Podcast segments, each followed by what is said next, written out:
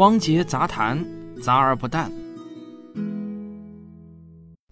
德尔塔这个词现在已经弄得人尽皆知了，但是有很多人呢以为它是印度的一个地名，其实啊，病毒名称是不能用地名来命名的，它是希腊字母表中的第四个，就好像英文字母表是 A B C D 这样排列，希腊字母呢就是阿尔法、贝塔、伽马、德尔塔这样排列。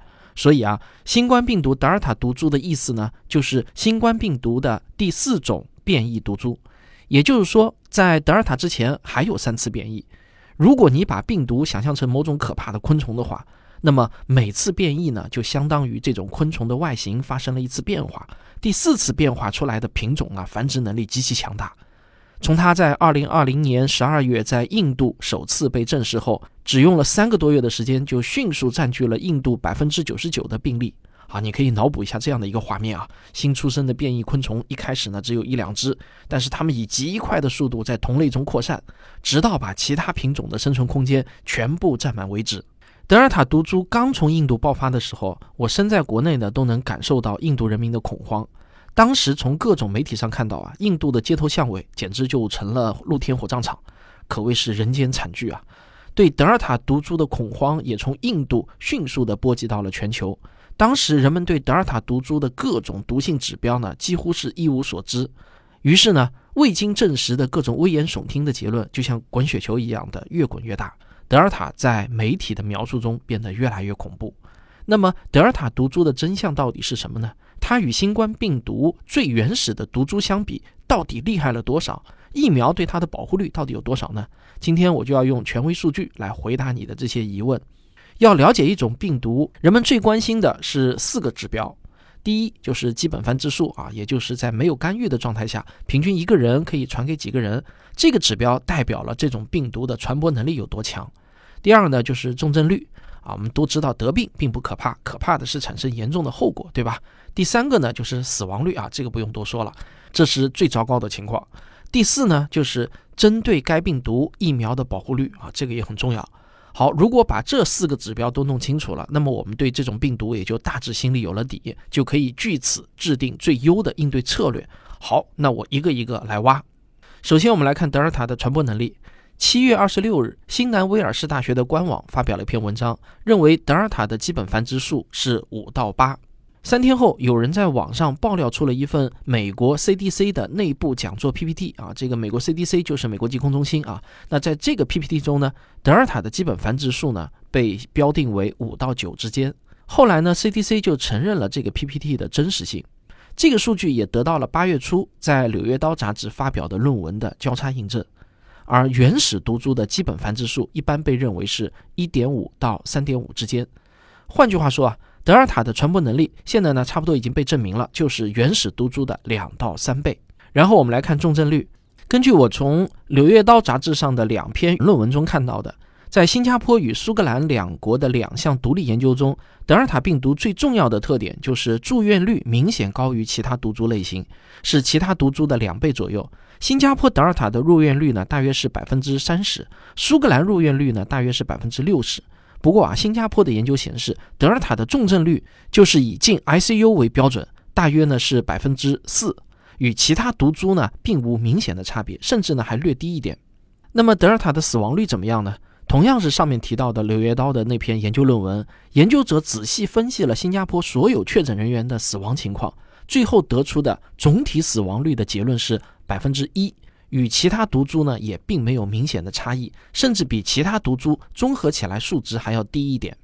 我看在社会上有一个广为流传的观点，说其他病毒自然演化的方向都是越来越弱的，而德尔塔呢则是越来越强，所以啊它不是自然的产物。这个潜台词呢就是德尔塔是被人为设计出来的生物武器。其实啊，综合以上信息来看，德尔塔毒株并没有跳出演化的规律。它对人的杀伤力也并没有增强，只是它的传播能力大大增强了。这确实呢是自然选择的结果。那些传播性更强而致死率更低的毒株，有更大的概率留下自己的后代。最后，我们来看一个人人都关心的问题：全球已经上市的疫苗对德尔塔的保护率到底有多高呢？疫苗保护率的计算公式啊，其实非常简单的，很好懂。比如说啊，有两个对照组，接种疫苗的这个组比没有接种疫苗的那个组少一半人感染，那么我们就可以说保护率是百分之五十。换句话说啊，就是打了疫苗有百分之五十的几率可以免于感染。假如疫苗组比没接种疫苗组少了百分之九十的感染，那么保护率呢就是百分之九十啊，就是这么简单的一个计算原理。现在全球已经上市的疫苗最有代表的呢，就是美国的辉瑞、莫德纳、强生疫苗，英国的阿斯利康疫苗和我国的科兴疫苗。耶鲁医学院八月十八日在线发表了一篇荟萃分析。所谓的荟萃分析呢，就是综合统计来自各个可靠渠道的研究结论，再综合得出一个结论。我们先说总的一个结论啊，疫苗是目前应对德尔塔病毒最好的保护措施，没有之一。具体来说啊，我们不得不承认，目前美国的辉瑞疫苗依然是全球表现最好的疫苗，对出现新冠症状的保护率可以达到百分之八十八，对重症和死亡的保护率也都在百分之九十五以上。不过，我们中国人显然还是更关心咱们国产疫苗的保护率，对吧？因为外国的疫苗再香，跟我们关系也不大嘛，对吧？那讲到中国疫苗的保护率，很多人可能不太愿意相信啊，就是老汉卖瓜自卖自夸的结论。这种心情呢，我可以理解。所以我今天给你举的证据呢，不是老汉自己的证据，而是智利卫生部公布的数据。七月七日，智利卫生部的研究人员在国际顶级医学期刊《新英格兰医学杂志》上发表了论文。报告了中国科兴疫苗在智利的真实世界保护率数据。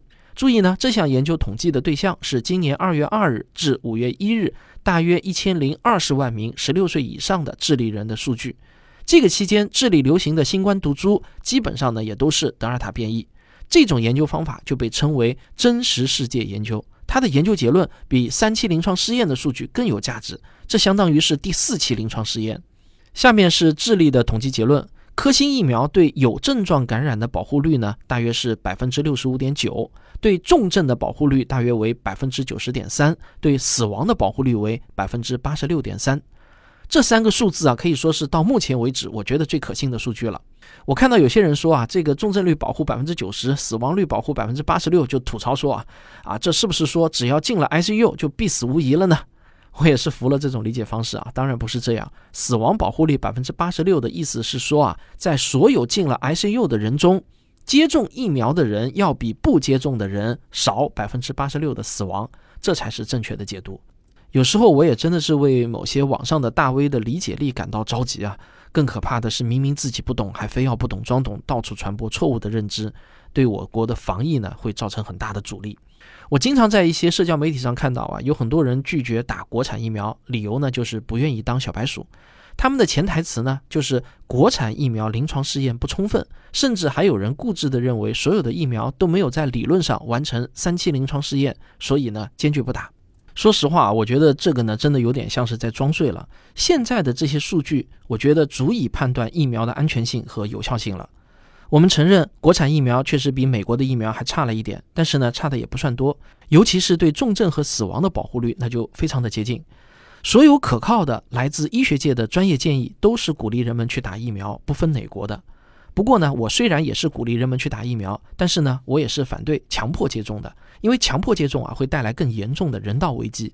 我们应该通过不断的科普来达成这个目的。好了，听到这里啊，我不知道你有没有和我一样得出一个结论，就是在地球上彻底清除新冠病毒这件事情可能性是微乎其微的。我这是出于一个科普作家的严谨，在公开节目中呢，我只能用“微乎其微”这个词。我希望大家别忘了一个最基本的事实，在人类历史上被彻底清除的人传人病毒只有一个，那就是天花。但天花呢有其特殊性，第一，天花病毒很稳定，不容易变异。第二，感染天花后症状非常的明显，很容易被识别。第三，天花病毒的自然宿主只能是人类，不能是其他媒介。而这三个特点，新冠病毒啊全都是反过来的。尤其是最后一点，现在我们已经证实新冠病毒也能感染动物，有这一条在，那就几乎注定了人类只能与新冠病毒长期共存下去。我相信国家在制定防疫政策的时候啊，肯定不是以彻底清除病毒为最终目标的。即便我们能在中国境内做到清除，也不可能去清除全球的病毒。我们真正需要考虑的是啊，在什么时机，以什么为判断标准来逐步放松防控力度。比如说，新型疫苗的保护率、免疫屏障的厚度、重症和死亡率能达到什么样的数值，那么我们的防疫政策就做什么样的相应的调整。总之啊，新冠病毒需要被认真对待，但是呢，我们又不能恐惧过度。如果你想通了，无非就是人类自诞生以来一直与上百种病毒性传染病共存着。一九八零年我们减少了一个天花，而二零一九年我们又多了一个新冠，如此而已。好，这就是本期的汪姐杂谈，我们下期再见。